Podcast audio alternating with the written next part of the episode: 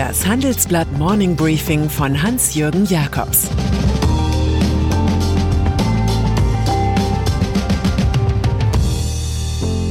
Guten Morgen allerseits. Heute ist Donnerstag, der 17. Dezember, und das sind unsere Themen. Die Angst vor der Triage. Wie Douglas zur Drogerie wird. Gutenbergs unfreiwilliges Comeback. Dieser Podcast wird präsentiert von ServiceNow. Ob im Office, Homeoffice oder unterwegs. Die Art und Weise der Arbeit hat sich in den letzten Monaten stark verändert.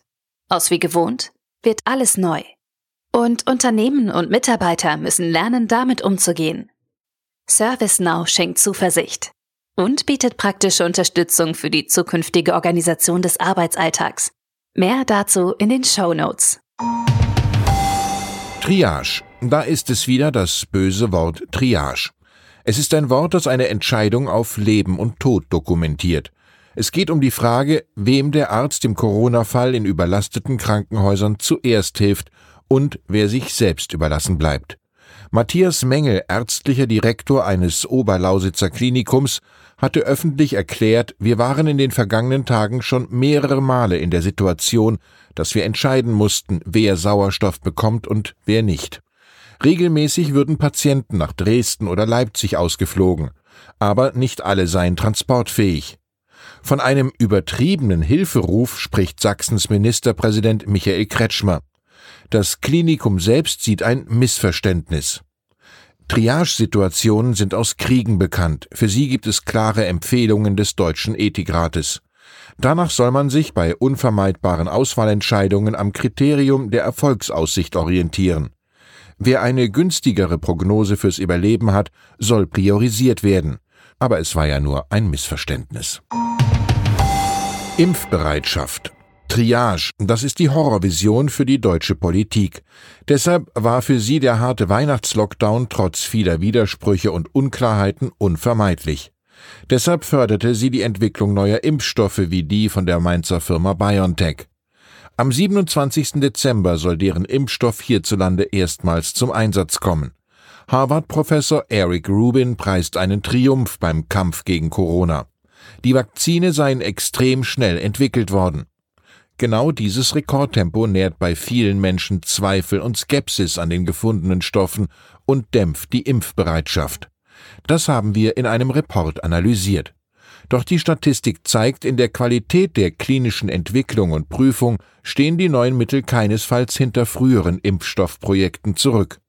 Europas Arzneimittelbehörde EMA betont, es gebe keine Covid-Sonderbehandlung. Alle üblichen Maßstäbe und Anforderungen würden auch hier gelten. Das Statement beruhigt, kann aber nicht verdecken, dass deutlich mehr längerfristige Beobachtungsdaten für die neuartigen Covid-Impfstoffe fehlen. Douglas. Für Unmut sorgt der Douglas-Konzern bislang für seine Parfümerien bekannt. Nun aber soll jede vierte der 450 Filialen in Deutschland als Drogerie laufen. Drogerien dürfen die Türen während des soeben begonnenen Lockdowns offen halten. In den Douglas Drogerien sollen nun Körperpflegeprodukte wie Cremes, Shampoos, Seifen, Deodorants, Make-up, Parfüm und Hygieneprodukte angeboten werden, erklärt eine Sprecherin der Welt. Filialen im Premium- und Luxussegment bleiben geschlossen. Dabei hatte Firmenchefin Tina Müller zunächst erklärt, man stehe hinter den Beschlüssen zur Eindämmung der Pandemie. Der Lockdown sei zwar ein herber Schlag, sagte Müller, aber wenn jeder seinen Beitrag leistet, schaffen wir das. Vielleicht stellt sich die Frage, ob der Eigentümer CVC mit dem gelernten Mediziner Alexander Dibelius als Partner das auch so gesehen hat. Google der politische Ärger für den Oligopolisten Google hört einfach nicht auf. Nach der EU-Kommission gibt es jetzt auch Sperrfeuer von zehn US-Bundesstaaten. Wortführer ist dabei Texas. Der Konzern missbrauche seine monopolistische Macht, erklärt der texanische Staatsanwalt Ken Paxton. Vor allem im Online-Werbemarkt zeige Google ein gegen den Wettbewerb gerichtetes Verhalten. Der Konzern habe Verhandlungsauktionen für Werbeflächen manipuliert um so die Werbepreise und damit die Erlöse zu kontrollieren. Verglichen mit Baseball sei das so, als positioniere sich Google als Werfer, Schlagmann und Schiedsrichter zugleich, ereifert sich Paxton. Bereits im Oktober hatte sich Texas einer Klage des US-Justizministeriums angeschlossen. Reformvorhaben. Mitten in der Debatte um Pandemiefragen meldet sich Justizministerin Christine Lambrecht zu Wort. Sie fordert eine Reform der Personengesellschaft. Das ist die Rechtsform, in der sich Mittelständler und auch Start-up-Unternehmer gern organisieren. Die Regelungen im bürgerlichen Gesetzbuch und im Handelsgesetzbuch genügten modernen Anforderungen nicht mehr, sagt die SPD-Politikerin. Immerhin seien die beiden Gesetzbücher 1900 entstanden. Also pinselt Lambrecht alles neu. So will sie die Gesellschaft bürgerlichen Rechts GBR künftig auf die langfristige Teilnahme am Wirtschaftsleben ausrichten, schreibt sie im Handelsblatt Gastkommentar und sie plant insbesondere die GmbH und Co. KG für Anwaltskanzleien, Arztpraxen und Architekturbüros zu öffnen. Die Materie ist so steinig wie anspruchsvoll, weshalb sich die Initiatorin mit dem römischen Philosophen Seneca trösten kann. Wer Großes versucht, ist bewundernswert, auch wenn er fällt. Historiker in einer komplizierten Welt ist es immer einfacher, sich für Rot oder Schwarz zu entscheiden. Der schottische Wirtschaftshistoriker Neil Ferguson hat sich dazu entschlossen, die Zukunft nur positiv zu sehen und Corona als temporäres Mini-Problem zu verklappen.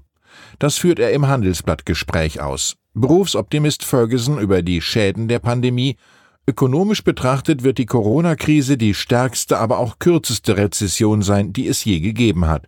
In 2021 werden wir das Schlimmste überstanden haben. Inflation von mehr als zwei Prozent hält Ferguson für wahrscheinlich. Die US-Haushalte haben 2020 rund eine Billion Dollar zwangsweise gespart. Dieses Geld wird ausgegeben, wenn das wieder möglich ist.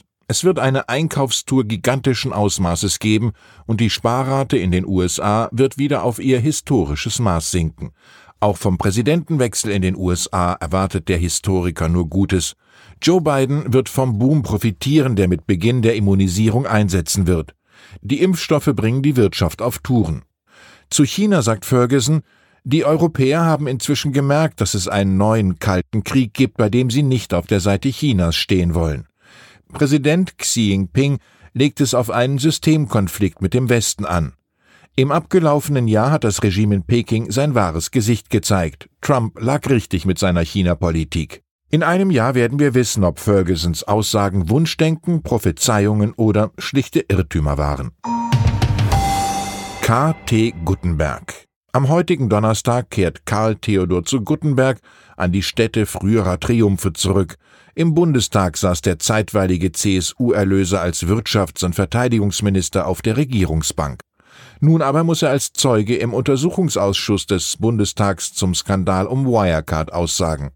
Wirecard ist jene DAX-Firma, deren testierte Jahresabschlüsse 2017 und 2018 der Insolvenzverwalter vor Gericht wegen Betrugs für nichtig erklären lassen will. Baron Guttenberg und seine Firma Spitzberg Partners hatten bei Kanzlerin Angela Merkel und der Regierung erfolgreich für den inzwischen maustoten Finanzbetrugskonzern lobbyiert. Guttenberg planierte 2019 in China den Weg für den Kauf einer chinesischen Finanzfirma. Wie viel hat Dr. KT damit verdient? Irgendwie auffällig, dass in den letzten Wochen von Wirecard der Auftrag, für bessere Winde zu sorgen, an Edelmann PR ging. Dort war Gutenberg im Frühjahr 2018 in eine damals neu gegründete Global Advisory Group eingerückt. Mackenzie Scott und dann ist da noch Mackenzie Scott aus San Francisco, Ex-Ehefrau von Amazon-Gründer Jeff Bezos. Sie betreibt energisch eine Umverteilung von oben nach unten.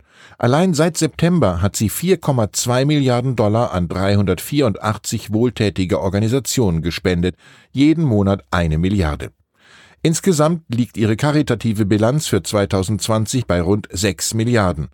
Ziel sei es zuletzt gewesen, in Corona-Not geratenen Menschen zu helfen, teilt sie mit. Weitere Gaben sind zu erwarten. Schließlich wurde Mackenzie Scott im vorigen Jahr bei der Scheidung von Bezos rund ein Viertel der Amazon-Aktien zugesprochen. Das Vermögen der 50-Jährigen beläuft sich auf rund 60 Milliarden Dollar. Mit ihrem Namensvorbild Scott McKenzie singen wir aus dessen gut gelauntem One-Hit-Wonder von 1967. If you're going to San Francisco, be sure to wear some flowers in your hair. Ich wünsche Ihnen einen glücklichen Tag. Blumen im Haar müssen nicht sein, Blumen in der Vase genügen. Es grüßt Sie herzlich Hans-Jürgen Jakobs.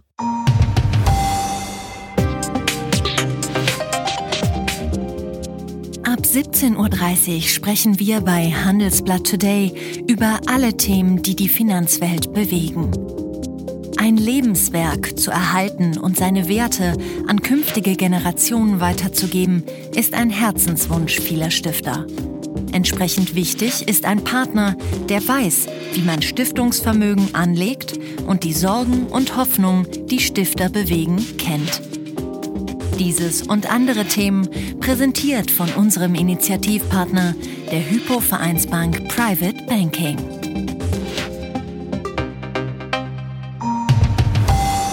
Das war das Handelsblatt Morning Briefing von Hans-Jürgen Jakobs, gesprochen von Peter Hofmann.